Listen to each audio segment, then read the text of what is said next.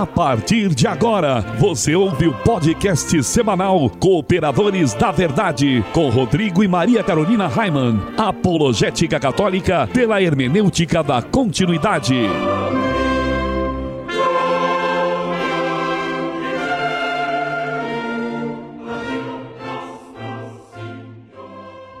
Olá, amigo ouvinte, paz e bem. Aqui quem vos fala é o professor Raiman e estamos começando mais um podcast semanal Cooperadores da Verdade, apologética católica pela hermenêutica da continuidade. Aqui se fala a verdade, custe o que custar, doa a quem doer. Tudo bem, Carol? Tudo ótimo, Raiman. Graças a Deus. Salve Maria Imaculada. E o cooperador de hoje que temos a graça de receber para o nosso encontro mensal aqui nos estúdios de Joseph Ratzinger, embora esse mês seja um pouco atrasado É, aí e é tal, por verdade. causa de alguns contratempos, é o meu queridíssimo afilhado Peter Martins, que hoje trouxe a Clara com ele tá aqui do nosso É. lado, participando aqui do Cooperadores da Verdade também. Tudo bem, Mordendo, Peter? mordendo o rabo do cachorro do Miguel. Olá, ouvintes, padrinho, Carol, como vão? Salve Maria. Lula na cadeia. Ah, graças a Deus, hein? Já começamos em clima de comemoração o nosso programa, né? Amanhã, vou, vou datar o programa, né? Mas amanhã, sexta-feira, churrasco liberado, oitava de Páscoa, dá pra, Claro, dá claro. pra comemorar já a prisão do Lula também. É, exato. Claro, você vai ouvir esse programa acho que só daqui um mês, né? Talvez já tenham até soltado o Lula. É, é, é. Não sei. Mas por enquanto ainda estamos comemorando, estamos vibrando aqui. Vibrando. Viva o Sérgio Moro, né? É isso aí. E em nosso momento de oração de hoje, além de todas as intenções que estão nos nossos corações, nós queremos rezar por todas aquelas pessoas que nos ajudam com doações, os sócios do Clube do Ouvinte, os nossos parceiros das rádios que nos transmitem, os nossos patrocinadores, os nossos ouvintes e todos os que nos acompanham pelo nosso site e nos seguem nas redes sociais. E estamos reunidos em nome do Pai, do Filho e do Espírito Santo. Amém. Amém. Inspirai, ó Deus, as nossas ações e ajudai-nos a realizá-las, para que em vós comece e para vós termine tudo aquilo que fizermos. Por Cristo, Senhor nosso. Amém. Santa Maria, Mãe de Deus, Rogai por nós. Pater noster qui es in celis sanctificetur nomen tum. Advenia regnum tum fiat voluntas tua sicut in cielo et in terra. Pane nostrum quotidianum da nobis hodie, et dimitis nobis debita nostra, sicut et nos dimittimus debitoribus nostris, et ne nos inducas in tentationem, sed libera nos a malo. Amém. Ave Maria, gratia plena Dominus tecum, benedicta tu in mulieribus et benedictus fructus ventris tu, Iesus. Sancta Maria Mater Dei, ora pro nobis peccatoribus, nunc et in hora mortis nostri. Amém. Gloria Patri et Filio et Spiritui Sancto. Sicut erat in principio et nunc et semper et in saecula saeculorum. Amém. Senhor, fazei de mim um instrumento de vossa paz. Onde houver ódio, que eu leve o amor. Onde houver ofensa, que eu leve o perdão. Onde houver discórdia, que eu leve a união. Onde houver dúvida, que eu leve a fé. Onde houver erro, que eu leve a verdade. Onde houver desespero, que eu leve a esperança. Onde houver tristeza, que eu leve a alegria. Onde houver trevas, que eu leve a luz. Ó Mestre, fazei que eu procure mais. Consolar, que ser consolado. Compreender que ser compreendido. Amar que ser amado. Pois é dando que se recebe. Perdoando que se é perdoado. E é morrendo que se vive para a vida eterna. Amém. E continuamos reunidos em nome do Pai, do Filho e do Espírito Santo. Amém. E nós queremos lembrar que esse programa é transmitido atualmente por 13 rádios. Olha o PT aí de novo, 13, né? E hoje o abraço especial vai para a Rádio Mix Interativa de Várzea Paulista, São Paulo. Abraço ao amigo José e todos os ouvintes da Rádio Mix Interativa.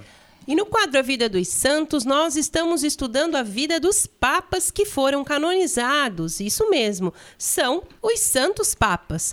Nós temos o costume de chamar o papa de santo padre, não é mesmo? Mas isso não significa que ele seja santo. Infelizmente, né, Carol? É verdade. Na história da igreja já tivemos 265 papas, né? O Papa Francisco é o papa de número 266, mas nem a metade deles é considerado santo. Aliás, alguns muito pelo contrário, né? É, e no último programa nós falamos de São Silvestre I, aquele da corrida, hein? Corrida, É né? isso aí.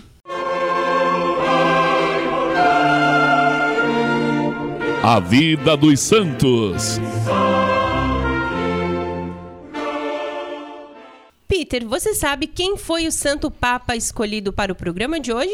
Carol, o Papa é São Marcos, não é o apóstolo, o, o escritor dos evangelhos, mas é o Papa São Marcos, olha aí. Conta para o povo, então, Carol, um pouquinho sobre a vida de São Marcos. Nascido em Roma no ano de 290, São Marcos cresceu no momento de transição do paganismo para o cristianismo no Império Romano. Os cristãos ainda sofriam com alguns ataques e a religião monoteísta havia se tornado há pouco a religião oficial do império. A instituição Igreja Católica, contudo, já mostrava forte expansão e apontava para a significativa influência que teria na vida política e cultural do Ocidente. Naquela época, os papas permaneciam pouco tempo no cargo, em função de variadas situações. Mas principalmente porque a maioria deles era perseguido, morto, né? E morto como mártir. Muitos deles, inclusive, foram perseguidos e aprisionados, morrendo como mártires. Marcos foi eleito para suceder o Papa Silvestre I no dia 18 de janeiro de 336. Ele ficou pouquíssimo tempo no posto de sumo pontífice, falecendo no final do mesmo ano. O papado de São Marcos foi muito curto, o que impossibilitou é, ele né, de fazer assim grandes realizações. No entanto, ainda deixou algumas heranças culturais para a Igreja Católica. Acredita-se, por exemplo, que tenha surgido em seu papado a compilação de bispos e mártires do cristianismo. O papado de Marcos também gerou o primeiro calendário com as festas religiosas da Igreja Católica. Olha que legal! E instituiu o uso do palio, que é um tecido de lã branca de cordeiro ilustrado com cruzes negras. Marcos ainda mandou construir as basílicas de São Marcos e de Santa Balbina, mas não teria tido tempo de ver é, em vida, né? O Papa São Marcos era novo quando assumiu o papado. Ele tinha apenas 46 anos de idade. Demonstrava vigor e ânimo para conduzir a Igreja Católica. No entanto, faleceu, supostamente de causas naturais, no dia 7 de outubro de 336 o mesmo ano em que havia assumido o posto de sumo pontífice, né? Como nós vimos, ele foi eleito em janeiro e em outubro ele faleceu. Mesmo com pouco tempo à frente da Igreja Católica, ele deixou marcas culturais para sempre, como o extenso calendário de festas religiosas que existe atualmente foi canonizado mais tarde, né? E é também reconhecido como Papa São Marcos. Ele foi sucedido pelo Papa Júlio I. Muito bom, Carol. O Papa São Marcos fez outra coisa muito importante também. Ele emitiu uma constituição que confirma o poder do bispo de Hóstia para benzer os papas recém-eleitos. Hóstia é uma diocese com ligação direta à Sé Romana, né? É, hoje, a Diocese de Ostia está sob comando de um cardeal, Dom Ângelo Sodano. Né? Quando a sé fica vacante, quando um papa morre, alguém precisa tomar as rédeas da igreja, né? Alguém precisa convocar e presidir o, o conclave. E é justamente o bispo de Ostia, o cardeal, né? Hoje seria Dom Ângelo Sodano, que é o responsável por convocar o, con o conclave e presidi-lo também até que se escolha um novo papa, né? Então a gente já vê uma raiz dessa função do bispo de Ostia exercida hoje, já lá nesse decreto, né, nessa constituição sim. do Papa São Marcos, no, né, no século IV, né? 336, é, olha só. Isso aí. Muito que bom. interessante, eu não sabia disso. É muito bom. Então São Marcos, rogai, rogai por, por nós. nós. Encontre os Cooperadores da Verdade nas principais redes sociais: Twitter, Instagram, SoundCloud, Facebook e YouTube como Os Cooperadores. Isso aí, não se esqueça de visitar o nosso site lindíssimo que o Peter fez. É cooperadoresdaverdade.com. É, ele continua manjando dos Paranauês. Continua, é.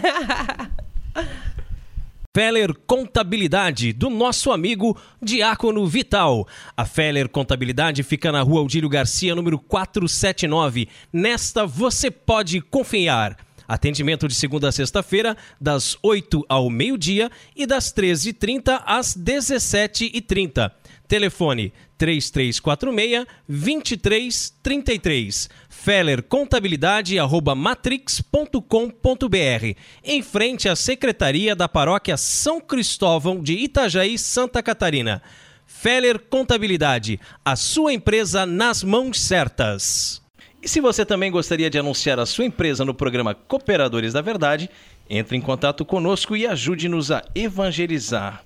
Galera, chegou a hora de mergulharmos nas fontes franciscanas. Viver em comunidade.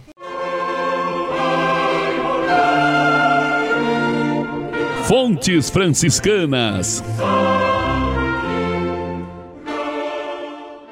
Anacoreta é um monge cristão ou eremita que vive em retiro, solitariamente, especialmente nos primeiros tempos do cristianismo. Entende-se por eremita o indivíduo que, por penitência, vive em um lugar deserto, isolado, ermo. Na história da igreja, muitos religiosos optaram por esse estilo de vida, inclusive franciscanos. Mas viver isolado em um eremitério, viver vida de anacoreta, não significa viver sem regras. Muito pelo contrário, tem que ter disciplina e muita disciplina, hein? E seguir a regra de vida escrita por seu fundador. Porém, muitos dos que optam por esse tipo de vida acham que podem cada um viver do seu modo e que, por ser uma vida contemplativa, não precisam trabalhar. Nosso seráfico pai, São Francisco de Assis, chamava a atenção dos frades eremitas e os corrigia com energia para que não transformassem o lugar de contemplação em um lugar de ociosidade, fazendo do modo de vida eremítico inventado para aperfeiçoar as almas, um lugar de seus maus desejos. São Francisco aconselhava todos a serem caridosos e também mandava que demonstrassem afabilidade e um tratamento familiar. Ele costumava dizer: Quero que meus frades mostrem que são filhos da mesma mãe, que cada um dê com liberdade ao outro o hábito, o cordão, qualquer coisa que ele pedir. Ponham em comum os livros e tudo o que possam desejar, insistindo, até com os outros, a que tomem o que precisam. Ou seja, ele não queria que cada um vivesse como se fosse uma ilha no eremitério, mas sim uma comunidade de irmãos onde uns precisavam dos outros, né? onde um, uns precisam dos outros. Uns ajudam os outros. E ninguém tem nada de próprio.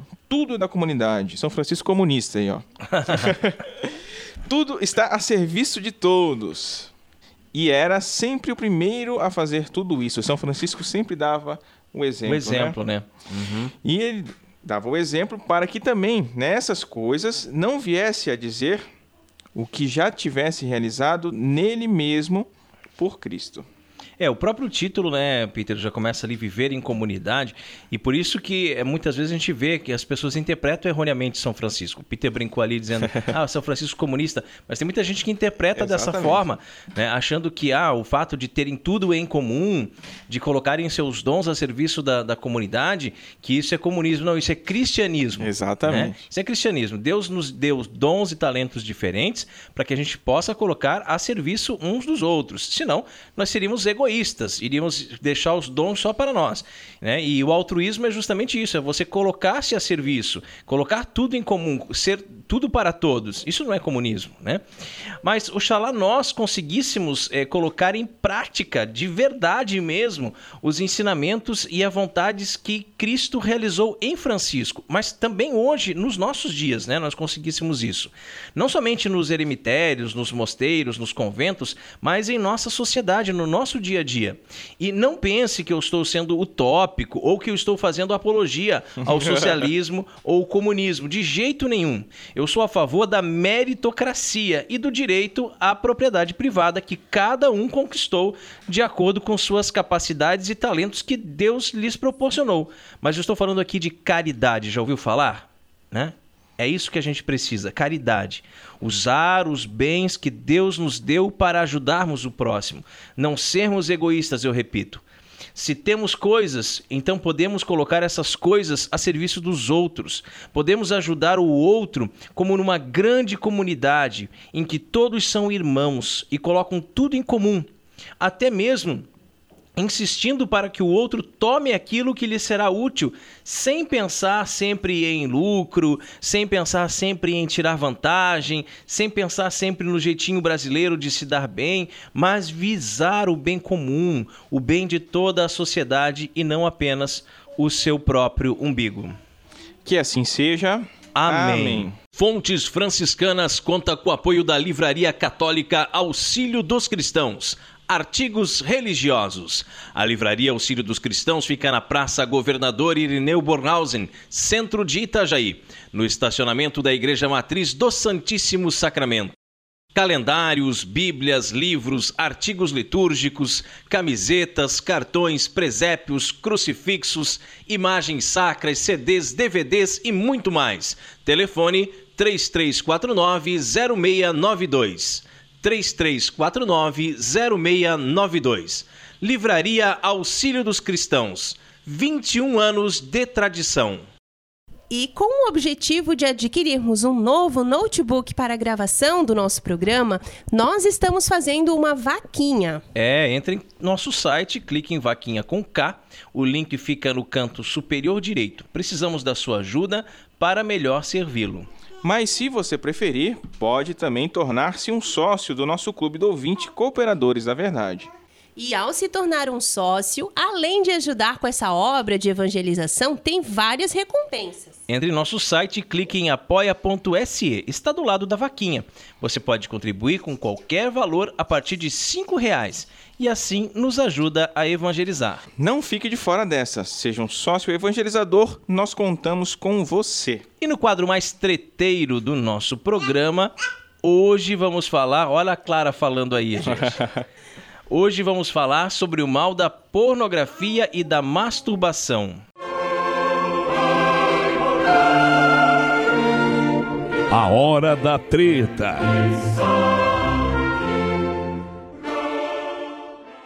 O tema de hoje é sério, então, né? Seríssimo, né? Pornografia, um novo tipo de droga. Não há como negar o consumo de pornografia e a consequente prática da masturbação, uma coisa está bem ligada à outra, Exatamente. né? Exatamente. Vem produzindo danos terríveis, tanto aos indivíduos como à sociedade em geral.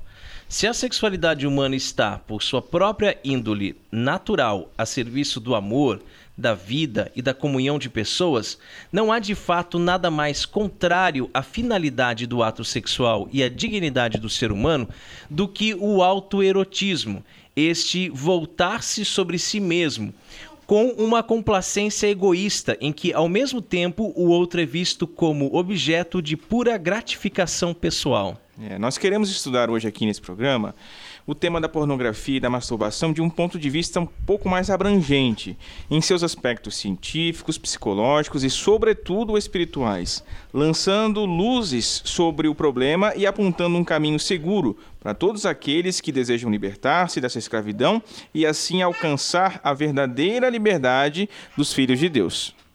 Mas por que a masturbação e o consumo de pornografia são maus e atentam contra a dignidade do homem, hein? Que efeitos essas práticas têm sobre o nosso cérebro e a nossa conduta? Quais são as suas consequências no âmbito conjugal, familiar e espiritual? Como, enfim, livrar-se desses hábitos? Nós vamos tentar responder isso agora, né? Essas e muitas outras perguntas. É, gente, não é nem a maconha, nem o crack, nem cocaína.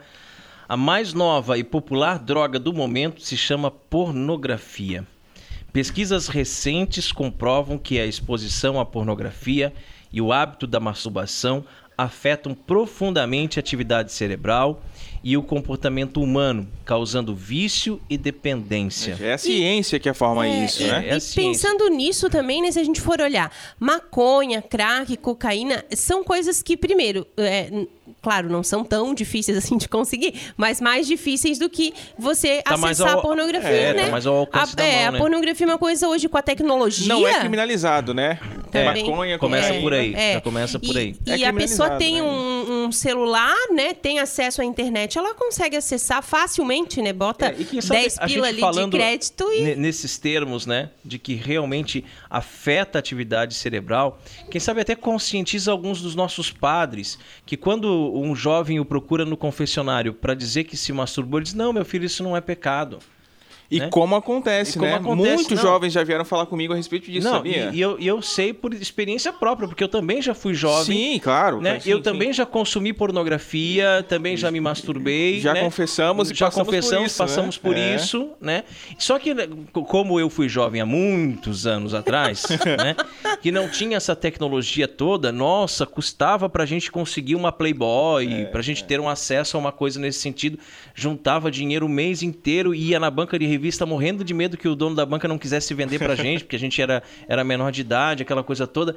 Mas a gente viveu isso tudo, esse, é, é, esse pecado que na época ninguém falou pra nós que era pecado. Exato. Ninguém falou, né? Pelo contrário, incentivavam. Pelo contrário, tivemos aula de educação sexual na, na escola, dizendo, não, vocês podem fazer, porque não sei o quê, não sei o quê. É natural do ser É, natural do ser tem que humano. se autoconhecer, Tem que se né? conhecer e tal, tal, tal. E essa, essa balela toda. E quando fui me confessar, o padre disse, não, isso aí é normal, só faltou. Ele disse assim, eu também faço.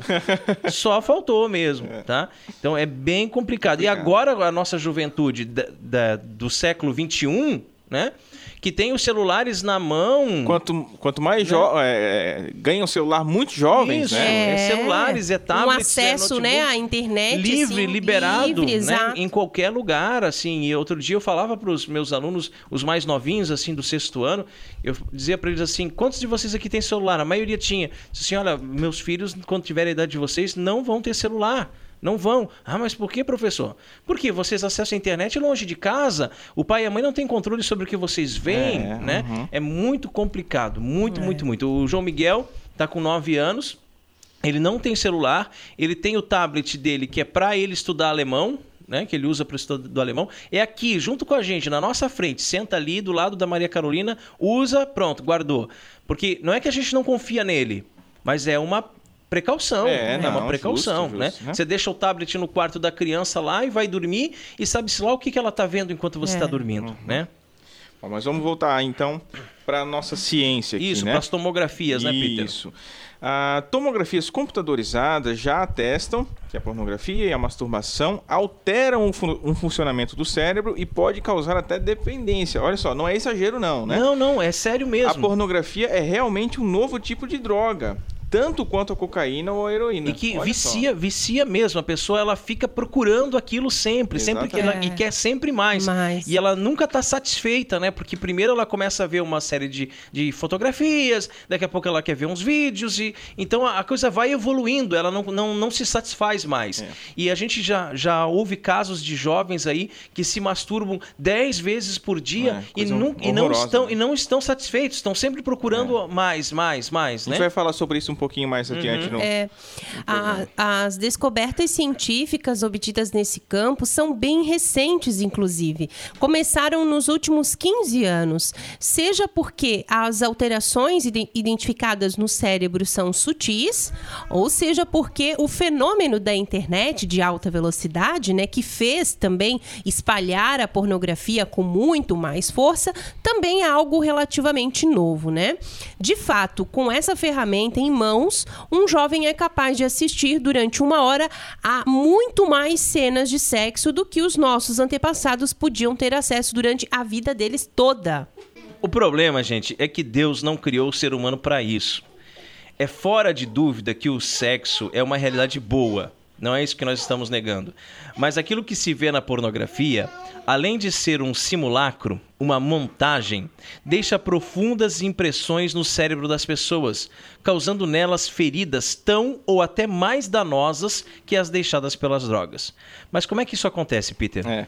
O nosso cérebro, que é basicamente o mesmo que tinham os nossos ancestrais, né, funciona de forma a garantir a nossa sobrevivência, né?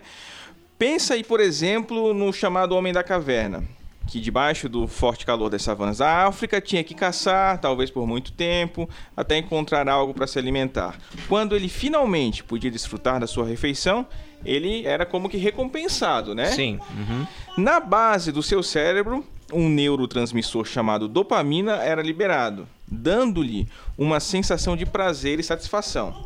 Este mecanismo que pode ser chamado de circuito de recompensa, atua da mesma forma hoje quando a gente vai no McDonald's e compra um sanduíche, né? E devora, né? Devora. Aquele sanduíche hipercalórico, né? Trata-se de um prazer associado a uma função vital do ser humano, né? É, também o prazer venéreo está associado a uma função humana vital, que é a perpetuação da nossa espécie. No entanto, a carga de dopamina lançada no cérebro em uma relação sexual é muito maior que a liberada durante uma refeição. E assim, se as pessoas são capazes de desenvolver um verdadeiro vício com a comida, chegando a ter problemas sérios, né, e problemas de obesidade, que dizer então do compulsivo sexo virtual estampado pela pornografia, hein? É, nessa caçada virtual, vamos chamar assim, a qual exige muito menos esforço para ganhar uma recompensa muito mais satisfatória, a cada clique, a cada janela aberta, a cada vídeo a que se assiste, uma alta quantidade de dopamina é jogada no cérebro. Da base, passando pelo núcleo accumbens até o lobo frontal, Quanto mais se consome, mais se quer. Porém, assim como no consumo da cocaína, as outras descargas de dopamina nunca são iguais ao primeiro pico. Por que, que isso acontece? Responde aí, Peter. Isso acontece porque o nosso cérebro ele tenta se proteger. É um mecanismo de autodefesa, quase, né? Uhum. Quando uma pessoa começa a liberar dopamina em excesso, os receptores dos neurônios identificam o perigo e começam a bloquear a passagem do neurotransmissor, com as janelas dos neurônios fechadas, passa menos substância e, portanto, menor é o prazer. É por isso que quem consome cocaína, assim como quem consome pornografia, não consegue mais atingir o prazer que alcançou lá no início. Ora, fica claro que o ser humano definitivamente não foi feito para consumir sexo a esse ritmo frenético e obsessivo. É, e aliás, quando existe uma relação sexual dentro do matrimônio, se você, você tem uma relação sexual, você está completamente satisfeito e você já cumpriu o seu papel na reprodução, porque você está aberto à vida. Não existe a necessidade de dar mais uma, como o pessoal fala no, no, no popular, né? Porque você já está completamente satisfeito. E se você continuasse, cada vez o prazer seria menor, porque é esse sistema que o Peter estava falando aqui da dopamina, né? Isso são visíveis no dia a dia as consequências desse vício. Aquelas atividades comuns e prazerosas que fazem parte do cotidiano, como encontrar um amigo, rezar, comer, estar com a família, contemplar uma obra de arte, né, e etc., começam a ficar sem graça. Com os receptores bloqueando a passagem de dopamina, nem as suas menores quantidades são capazes de animar ou levantar a pessoa, né? Para a qual daí tudo se torna chato, entediante e depressivo. E, no entanto, toda essa situação poderia ter sido evitada se desde o começo, um jovem, agora já dependente, né, tivesse se decidido pela castidade. É, mas como ele não se decidiu pela castidade, ele pode até entrar em depressão, é né, verdade. gente? E outra descoberta também recente, importante no mundo da ciência é a chamada plasticidade neuronal. Estudos descobriram que estímulos direcionados tendem a fazer como que uma trilha no cérebro. O órgão aprende caminhos que vão se repetindo e, pouco a pouco, alteram a própria forma que o indivíduo tem de enxergar os outros. Isso explica o fato de muitos não conseguirem lidar com as pessoas senão sob o aspecto sexual. Explica também o curioso fenômeno de disfunção erétil entre jovens nos Estados Unidos. Acostumados com estímulos visuais, os adictos em pornografia modelaram seu cérebro para o sexo tal como retratado nos vídeos pornô. Como consequência, não conseguem sequer ter uma ereção em um relacionamento sexual de verdade, no qual contam coisas muito mais importantes que o sentido da visão. É. Quão grave é isso, né? Os jovens é. de hoje em dia, com o celular na mão já desde novinhos, estão moldando a sua sexualidade à pornografia, uhum, né? Veja uhum. só. Né, a, a, pornografia como que forma a sexualidade é. do adolescente hoje. Quão grave é isso para a sociedade de forma geral, né? Novos estudos também mostram como é cada vez mais precoce a exposição à pornografia. Nos Estados Unidos, por exemplo, a média de idade com que se entra em contato com o mundo pornográfico é de 11 anos. Meu Deus, uma criança, né? É verdade. Nessa faixa etária, o cérebro humano é extremamente moldável e sua alta plasticidade torna os jovens reféns das mentiras exibidas no vídeo, nos vídeos pornôs. Como consequência, acontecem diversas tragédias, né? No site Your Brain on Porn, Seu Cérebro na Pornografia, são inúmeros os testemunhos de adolescentes falando de problemas como impotência sexual, depressão, pensamentos suicidas, síndrome do pânico, é, déficit de atenção e etc. Meu Deus, é misericórdia, né, gente? Para quem já está assustado com todas essas consequências dessa droga, importa identificar os principais sintomas do vício em pornografia, que são três, os principais sintomas. O dependente já tentou parar e não conseguiu o dependente já está começando a ter dificuldades com isso, no emprego, na escola ou na faculdade, por exemplo, né? O dependente gasta um tempo enorme com esse tipo de material. E aí, constatada a dependência, o que fazer? Uma boa notícia é que a neuroplasticidade ela é reversível. A readequação do cérebro, no entanto, leva tempo e o caminho para sair do vício é praticamente o mesmo dos ex-usuários de drogas, incluindo as suas síndromes de abstinência. Até isso é semelhante só. É, com é o usuário né? de droga, né? Eu não imaginava isso. Mas assim, o primeiro passo a ser dado, galera, é reconhecer a própria dependência a escravidão para a qual essa droga o arrastou. Se você não reconhecer, não adianta nada, né? Na recuperação, não vale ceder a falsas consolações, alegando que em matéria de pornografia e masturbação, ah, todo mundo faz, né? Infelizmente é verdade que todos fazem mesmo, né? Um grupo de pesquisadores canadenses quis procurar os efeitos da pornografia em jovens universitários, mas na falta de um grupo de controle, isso é, de jovens que não assistam a material pornográfico, não conseguiu realizar a pesquisa. Tá? Tão grave está a situação da humanidade. Ou seja, ninguém sabe mais como é um ser humano normal, porque a vida dos jovens é uma constante busca de recompensas venéreas e o sexo que deveria gerar a vida está gerando a morte. Que triste, né? Todavia, embora o consumo dessas drogas seja comum, não é algo normal. O ser humano não foi feito para isso. É. Na escola a gente aprende que é normal, ah, né? sim, aprende que é normal. É, é, é, natural você sentir isso, né? Como se nós devêssemos viver pelos sentidos só, né? Exato, né? É, pelos instintos, né? É, como pelos animais, instintos, né? é, como animais. Quando, na verdade, nossos instintos devem ser subordinados ao intelecto. É, né? a nossa razão, né? Sempre. A oxitocina, um dos hormônios presentes na relação sexual, responsável por criar empatia e união entre as pessoas, mostra que o ser humano foi feito para amar. Veja só, é um hormônio, né, que a, a própria ciência identificou a função dele, né? Então, não, não é porque nós somos católicos, né, que temos a doutrina católica que estamos aqui falando uma posição católica, nós queremos né, é teologia moral. Não, a gente está falando a, a verdade, ciência, a verdade, custe o que custar, né? É. Existe um hormônio dentro da gente que é responsável por criar empatia e união entre as pessoas. Olha só. Né? Esse hormônio mostra que o ser humano foi feito para amar, para estar com os outros e não para viver na solidão em frente a uma tela de computador. Por isso, quem quer se libertar do vício da pornografia e da masturbação, além de mudar radicalmente seu estilo de vida, precisa entrar em contato com pessoas e buscar ajuda verdadeiramente. Nesta caminhada autêntica de desintoxicação, ninguém está sozinho.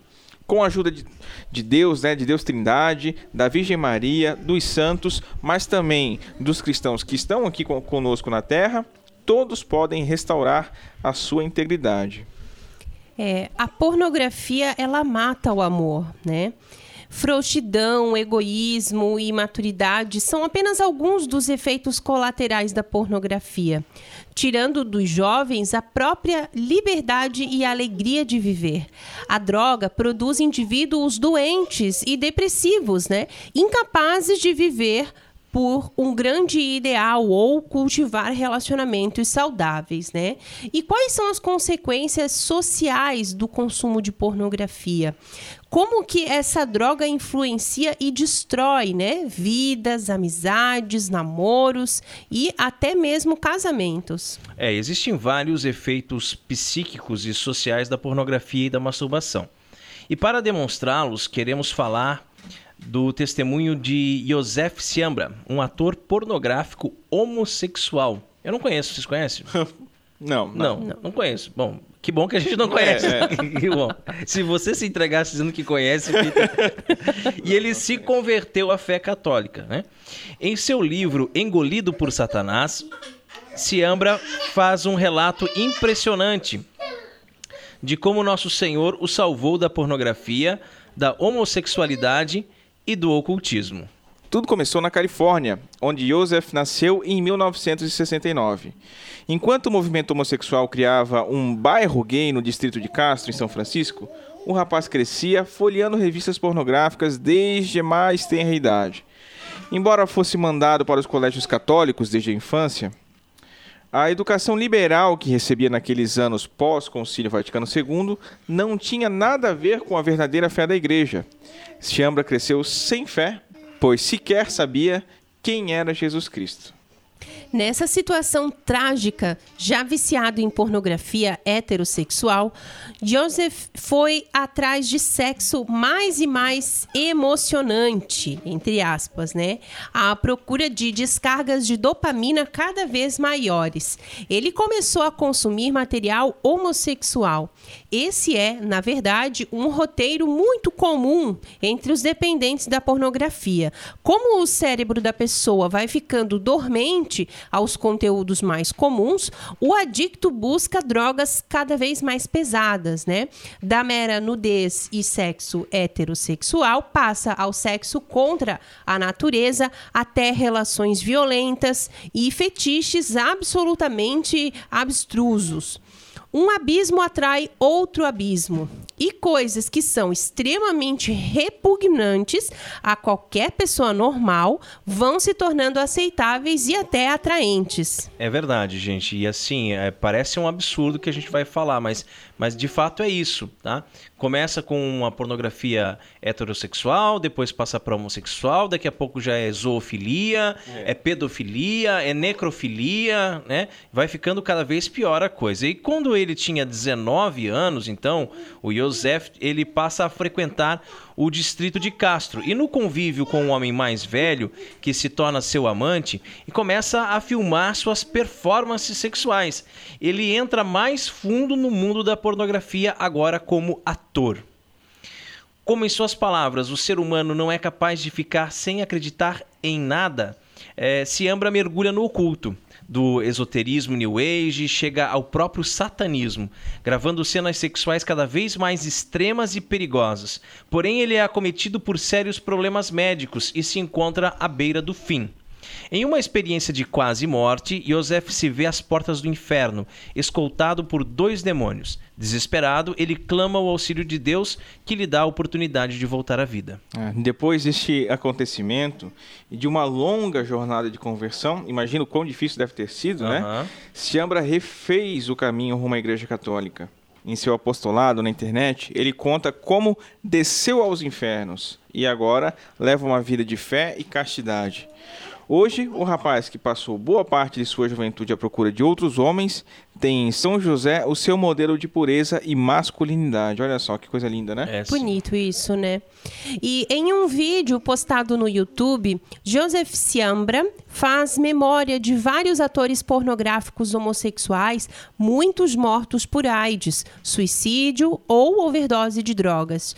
Na internet ainda há muitos outros vídeos semelhantes, né, revelando o fim terrível que tem muitas estrelas, né, entre aspas, pornô.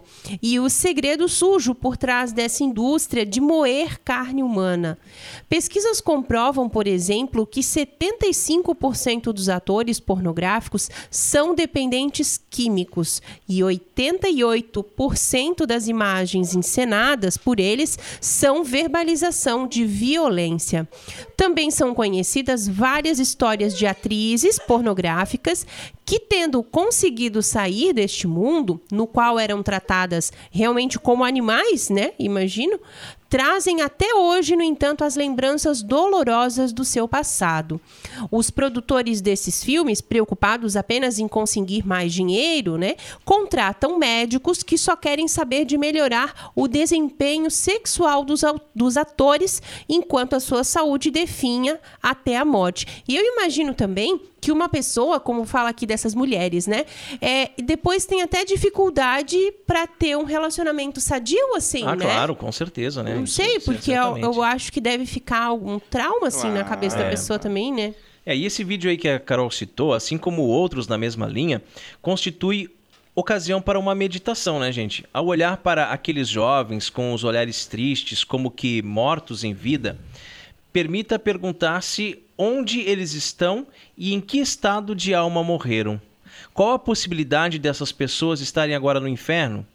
Para quem assistiu a eles, todavia, tantas tragédias custaram apenas um clique.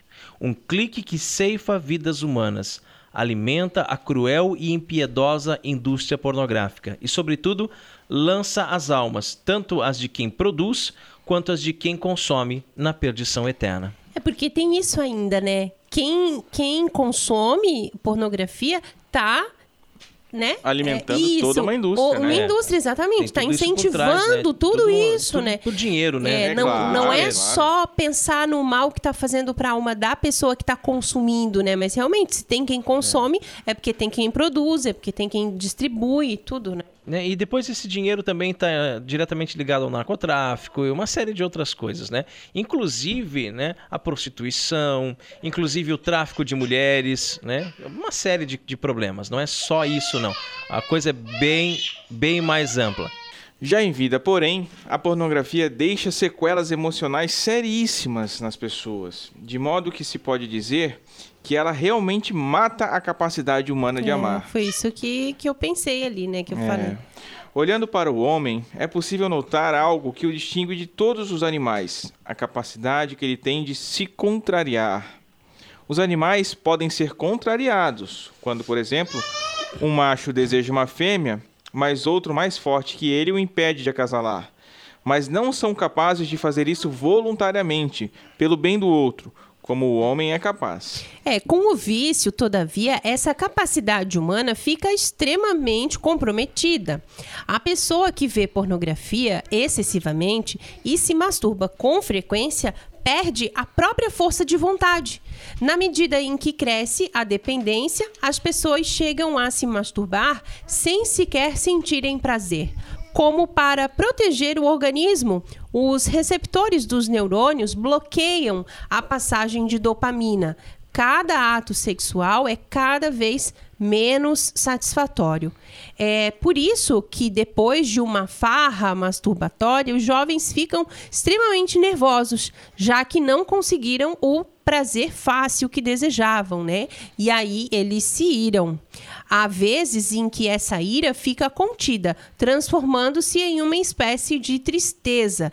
Trata-se da assídia. Fechadas em si mesmas e transformadas por uma visão completamente distorcida da sexualidade, as pessoas chegam a se tornar incapazes de uma relação sadia com os outros. O próprio relacionamento conjugal é abalado.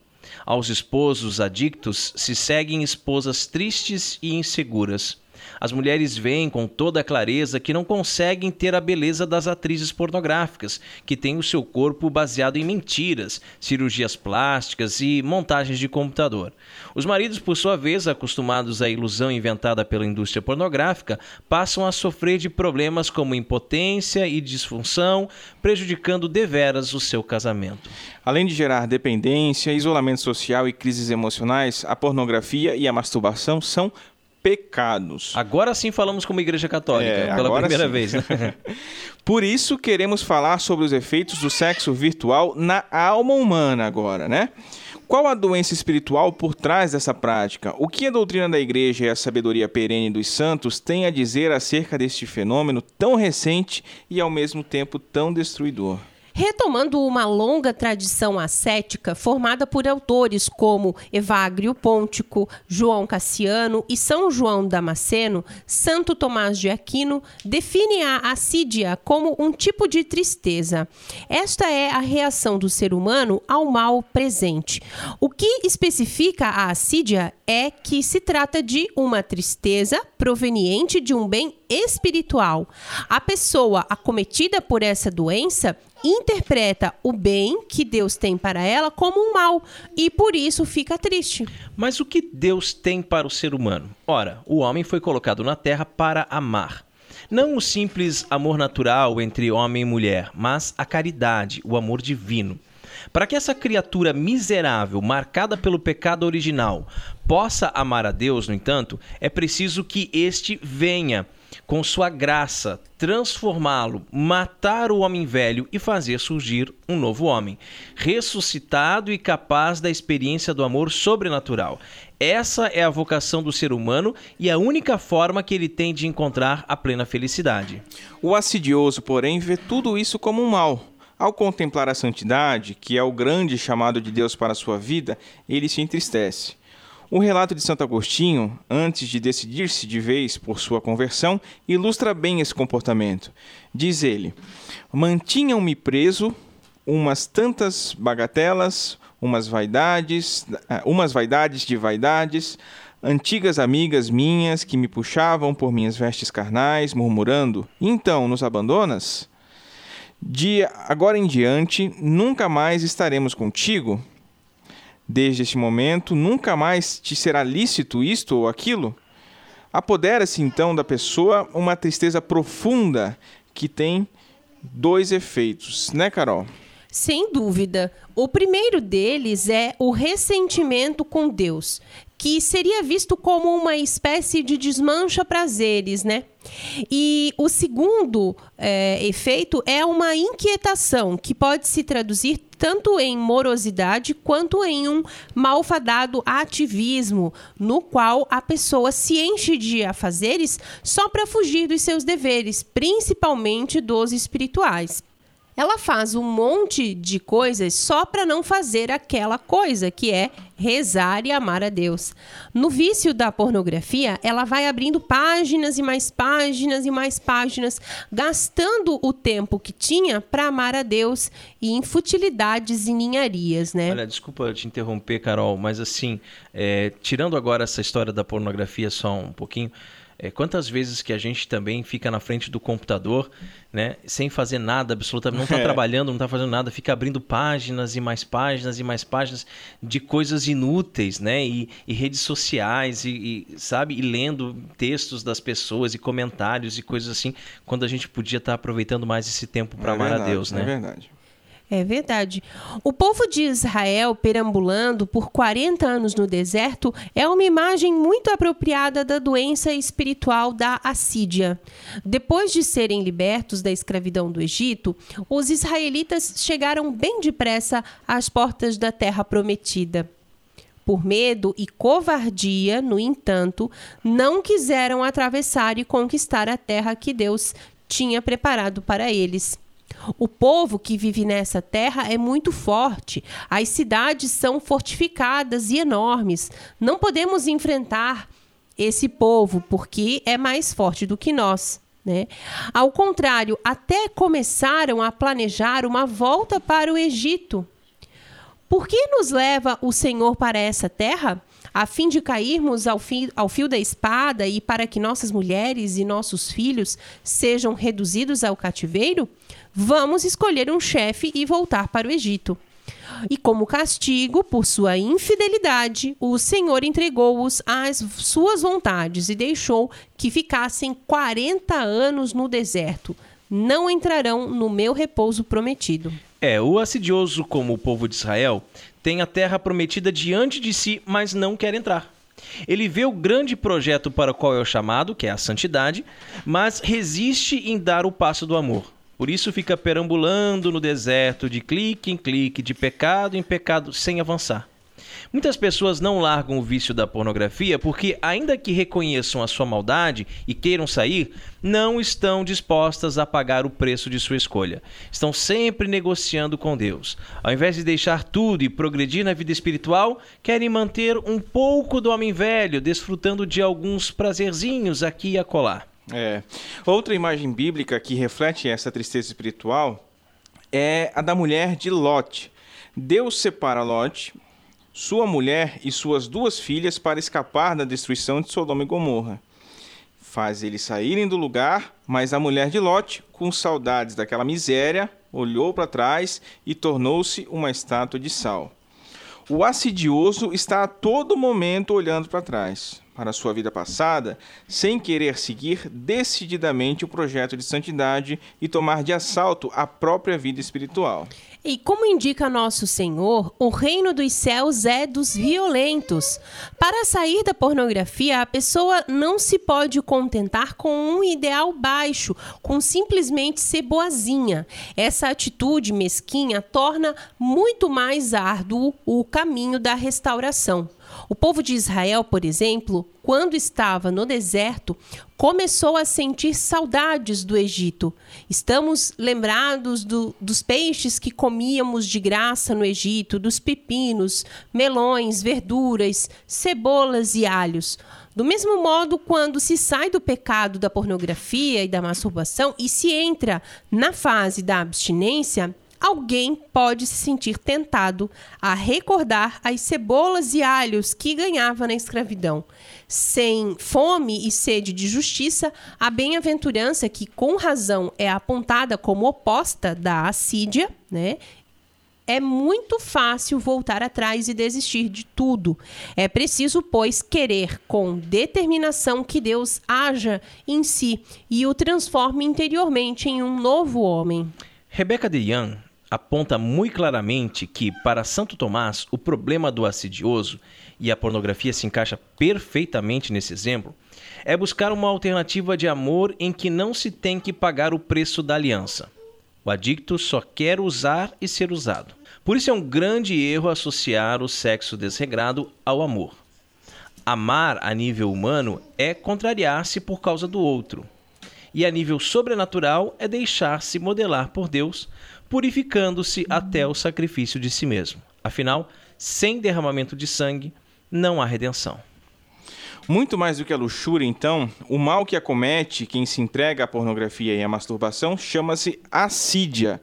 A tristeza e inquietação de quem vive no pecado são um sinal de que o homem foi feito para Deus. Inquieto está o seu coração enquanto não repousar nele.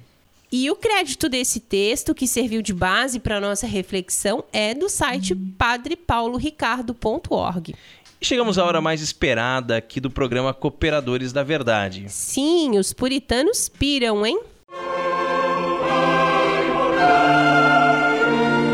Catolicismo e cerveja. E a cerveja de hoje é uma Baden-Baden American IPA. Hum. A Baden-Baden American IPA é uma cerveja do estilo American Indian Pale Ale, com aroma intenso de maracujá proveniente hum. dos lúpulos e da adição do suco da fruta. Já tá dando água na boca, é, hein? É. Tem coloração acobreada e amargor potente, porém equilibrado por seu sabor cítrico e um teor alcoólico elevado. Opa. Esta cerveja é produzida com a técnica Deep Hop, que possibilita a maior diferenciação e personalização dos aromas nobres do lúpulo, sem interferir na qualidade do amargor. Então, o tipo da cerveja, como a Carol já falou, é uma American India Pale Ale. O teor alcoólico está em 6,4% e ela está disponível em garrafas de 600 ml. A temperatura sugerida para degustação é entre 6 a 9 graus. Harmoniza com hambúrguer de carne bovina, comida mexicana como taco e burritos, picanha ou entrecô grelhado. Já estou começando a ficar com fome. Não, mas já pode se parar de, assim, de não criar expectativas, Não porque tem não tem nada nada, disso, não de... tem Ah, meu Deus do céu. A Baden-Baden America IPA também harmoniza com doces à base de maracujá, como torta holandesa de maracujá. A excelência das cervejas especiais produzidas pela Baden-Baden é reconhecida e premiada ao redor do mundo. Conta para nós sobre o prêmio que a IPA ganhou, Peter. Olha só, essa IPA ganhou o World Beer Awards na Inglaterra, né, na categoria IPA Wood Aged. Que legal, né? É, o prêmio é de 2017, medalha de prata, olha, Olha só. só, né? Muito bom. Nunca provei essa da Baden-Baden não, hein? Oremos. Abençoai, Senhor, esta criatura cerveja, que da riqueza do grão vos dignastes produzir, para que seja remédio salutar ao gênero humano. Concedei ainda, pela invocação do vosso santo nome, que quem quer que dela beba, receba de vós a saúde do corpo e a tutela da alma. Por Cristo nosso Senhor. Amém. Olha que cor fantástica dessa cerveja, que Muito carbonatação, linda, é. que espuma de Linda. comer de colherinha, é, né? Olha que fantástica. O cheiro de maracujá, É. incrível. Até lembrou a, a Raimon delícia. a, a prima de maracujá. Mas isso aqui é Delícia. só dos lúpulos, né? Hum. Ah, muito saborosa, gente. Olha o amargor dessa cerveja. Nossa. Que coisa fantástica, hein? Olha, muito boa mesmo. Perfeita. O retrogosto dela, É. incrível. Muito boa mesmo. Ela tem um amargor bem acentuado, mas é uma cerveja ao mesmo tempo leve, Uhum. Leve, assim, né? né? Com uma drinkabilidade boa, né? Isso, isso. Bem refrescante, E né? saborosa, né? Saborosa, Saborosíssima, saborosa. não é aquela Che- coisa cheirosa, amarga. Muito é. cheirosa. Muito É. cheirosa, Nossa. muito saborosa. Baden-Baden IPA. Vai entrar na minha listinha de preferidas já, na próxima compra. E você que está nos ouvindo agora também sabe fazer cerveja e quer ter a sua obra-prima degustada aqui no Cooperadores da Verdade e ainda ganhar uma propaganda na faixa? Entre em contato conosco. É contato arroba cooperadoresdaverdade.com. Catolicismo e cerveja conta com o apoio da Beer House Cervejas Especiais. Empório especializado em cervejas nacionais e importadas, com agradável espaço para degustação e inúmeras opções para presentes. Produtos para harmonização, copos, taças, kits e cestas e, é claro, muita cerveja. Aberto ao público de segunda a sexta, das 15 às 23 horas, e aos sábados, das 10 às 22 horas. A nossa missão é trazer o universo cervejeiro cada vez mais próximo dos apreciadores dessa bebida inigualável. A Beer House está situada à Avenida Coronel Marcos Conder, número 950, Sala Térrea, Centro, Itajaí, Santa Catarina. beerhousemkt@gmail.com. Fone 3045 5821. Beer House, a primeira casa cervejeira de Itajaí. E rezemos a Virgem que nos proteja, nos guie e cuide do nosso apostolado. Salve Regina, Mater Misericordiae, vita dulce do spes nostra salve. A te clamamus exulis filieve, a te suspiramus gementes et flentes in ac lacrimarum vale. Ea ergo advocata nostra, illos tuos misericordis oculos ad nos converte, et iesum benedictum fructum ventris tui, nobis spos hoc exilium ostendem, o clemens, o pia, o dulce Virgo Maria. Ora pro nobis sancta Dei Genitrix. O dignificiamus promissionibus Christi. Amém. Subtum presidium confundimus Santa Dei Genitrix, nostras deprecationes ne despicias e necessitatibus nostris, sed a periculis cunctit libera nos semper, Virgo gloriosa et benedicta. Amém. E chegamos ao fim de mais um Oh. programa Cooperadores da Verdade, que contou com a participação da Clara. Né? Se você ouviu aí alguns grunhidos, uns choros. gritinhos, uns chorinhos, né?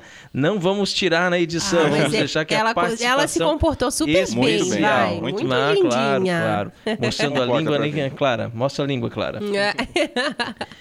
Colabore com esse apostolado, fazendo a sua doação para que possamos adquirir equipamentos melhores e manter esse programa no ar. Contamos com a sua generosidade, mas principalmente com a sua oração. É verdade. Muito obrigado a você que nos acompanhou nesse podcast. Ajude a divulgar compartilhando nas redes sociais. Muito obrigado, Padrinho, Carol. Deus abençoe a todos os ouvintes. Salve Maria. Salve Maria, nós que agradecemos. Peter, obrigada por você ter vindo, né? Depois de um dia de trabalho, sei também como é complicado, né? Deixar a Clara até essa hora na rua, né? Né? Mas nós agradecemos, graças a Deus. Deus seja louvado por mais esse programa. Obrigada, Raiman. Um grande abraço a todos os nossos ouvintes, nossos irmãos na fé. Salve Maria. Obrigado, Peter, meu querido afilhado. Obrigado, Clara, pela sua participação especial. É. Obrigado, Carol, meu benzinho.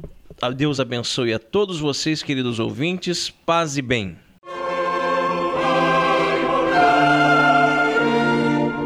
Você ouviu Cooperadores da Verdade com Rodrigo e Maria Carolina Raimann. Apologética Católica pela hermenêutica da continuidade.